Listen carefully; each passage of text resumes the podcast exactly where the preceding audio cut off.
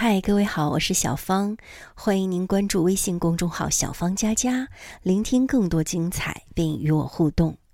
今天为大家送出的文章是小马哥的一本书《我走了很远的路，才来到你的面前》当中的一个节选篇，一起来听。和命运死磕。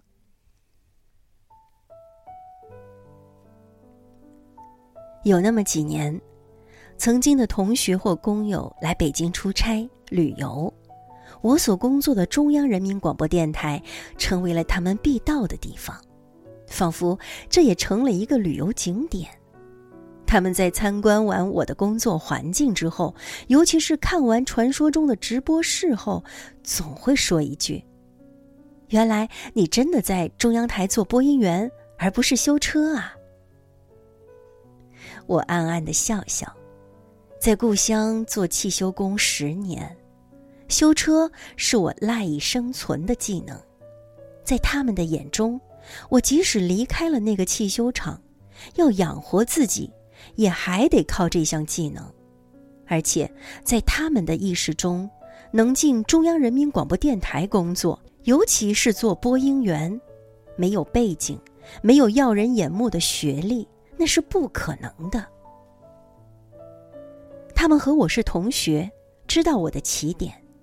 父母早亡，中学未毕业就开始修车，和他们一样，在戈壁大漠度过自己的青春年华。即使在我工作的汽修厂广播站，我也没能当上播音员。怎么我离开故乡三年多，就进了中央台工作？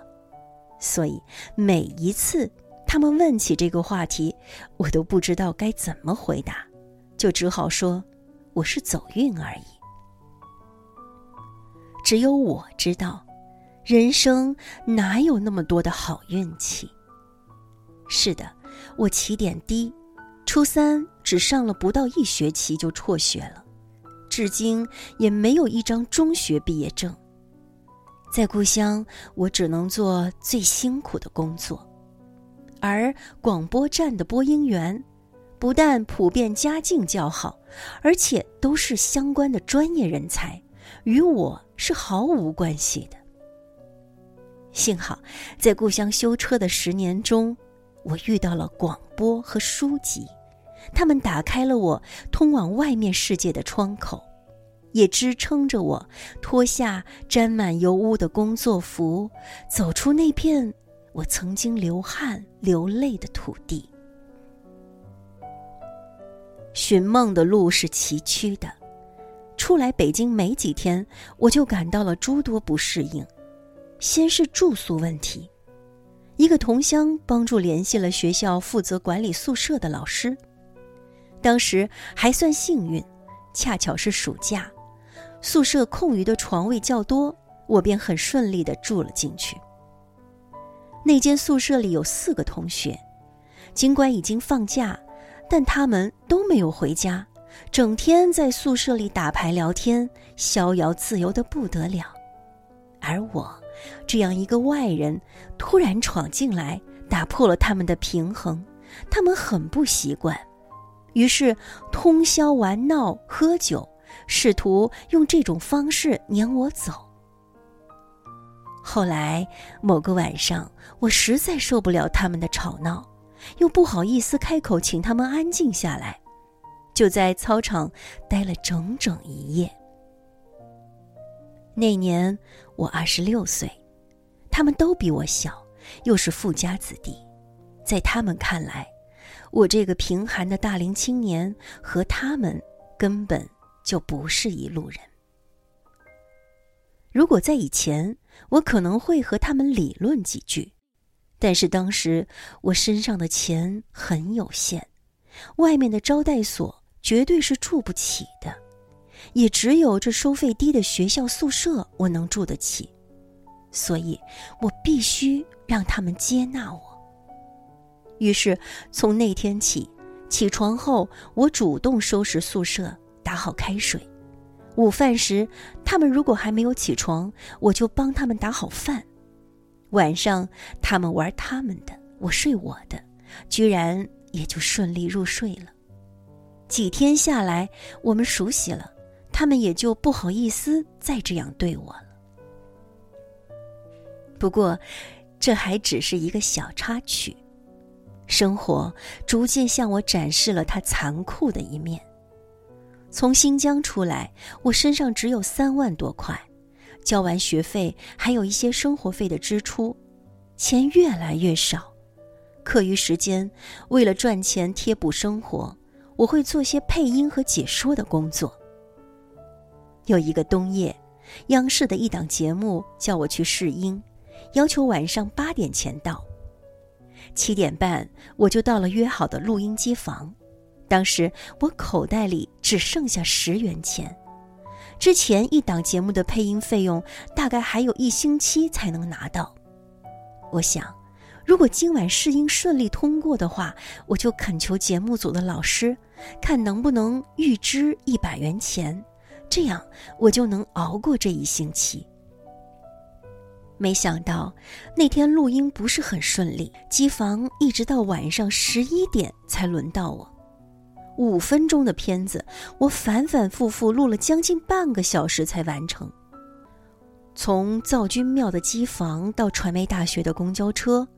末班车是晚上十二点，如果十二点前告诉我是否通过，即使不给我提前支付工资，让我能赶上末班车也行，十元钱足够我回学校了。可时间一点点过去，我焦急地等待着结果。一个多小时后，他们才告诉我没有通过，而那时已经是深夜一点半。摸着口袋里那张孤独的十元钱，我恳求节目组的那位老师让我在门口的沙发上挨一晚，因为我实在没有钱打车回学校了。那个年轻的老师看了看我，勉强答应下来，叮嘱我天一亮就得赶紧离开。那一夜，失落和怀疑让我无法入睡。播音是我一直以来喜欢的事情，为了它，我远离亲人朋友，背井离乡，千里迢迢来到北京学习。可是我居然连一个节目组的配音要求都达不到，那将来我还能依靠这个生活吗？那个冬夜，我蜷缩在录音机房的沙发上，孤独落寞。直到天色渐明。很多年之后，每当我路过北京灶君庙的那家机房，总会想起当年的那一幕。我真想走到那个在暗夜里伤怀疲惫的年轻人身边，陪他坐下来，告诉他这点小挫折不算什么。谁？娴熟的技能不是从失败中一点点积累起来的呢？在错误中总结经验，然后经过千百次的锤炼，你肯定会越来越精进，越来越成熟的。没关系，坚持走下去，你总会迎来明媚的阳光。也就是二十六岁那一年，我通过了成人高考。先后进入中华女子学院、中国传媒大学学习。这些年，每当我失去斗志的时候，我都会回到我在女子学院读书时住过的那个地下室看看。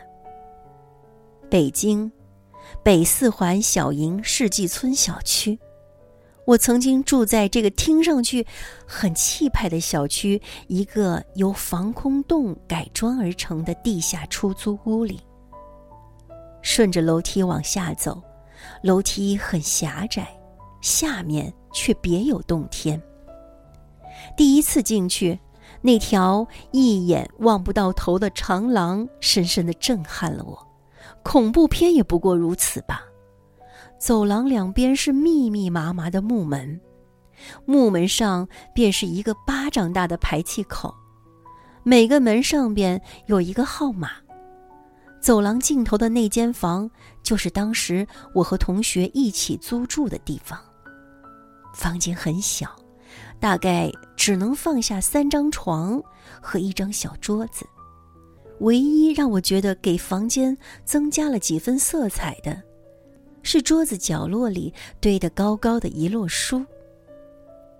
这里，房间与房间之间的墙就是很薄的一块板儿，没有丝毫隔音的效果。半夜人走过，大声吵闹的声音；不远处公共卫生间冲水的声音；舍友们熟睡中打鼾的声音，都清晰入耳。然而，当生活将隐藏的伤口赤裸裸地撕裂给我们看时，除了接受，我们还能做什么？生活可以廉价，但梦想不可以。正是在这样的环境里，我越发懂得，梦想唯有努力争取，才会有曙光乍现；只有坚持不懈，它才会向你露出笑脸。其实，这世界上哪有什么顺风顺水？生活里哪有什么一步登天的快捷方式？远方的目的地都是一步一个脚印踩过去的。其中，你会走过泥泞，面对困难，经历磨难，每一件事情都有可能打败你，让你投降放弃。只有跨过去，战胜他们，你才会成长。人生就是在这样不断的轮回，也只有死磕到底，你才会最终获得想要的东西。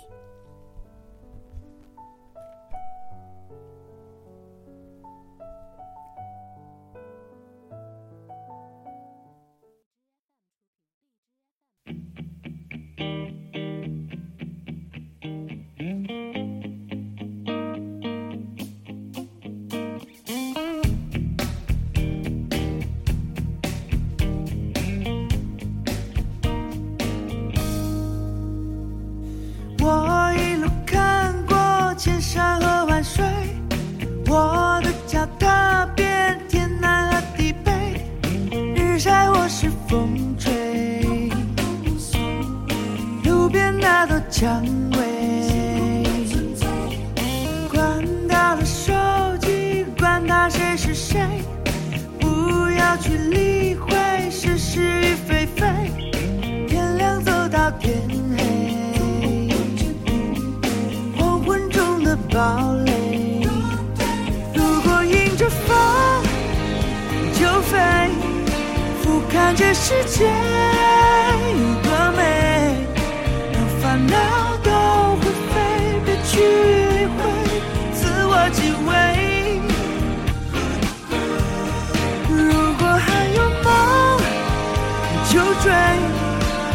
找不回一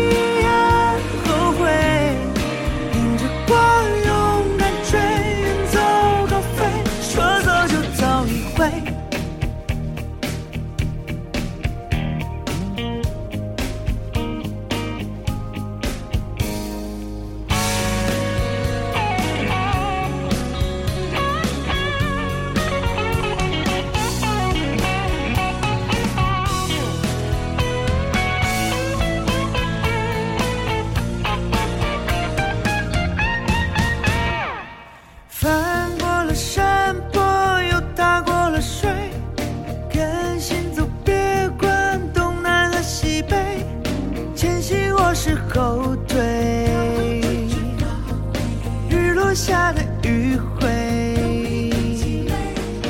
拥挤的城市布满了虚伪，何必去辩解是错或是对？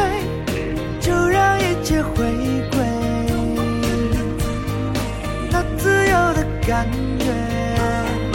如果迎着风就飞，看这世界有多美。让烦恼都灰飞，别去理会，自我敬畏。如果还有梦，就追，至少不会遗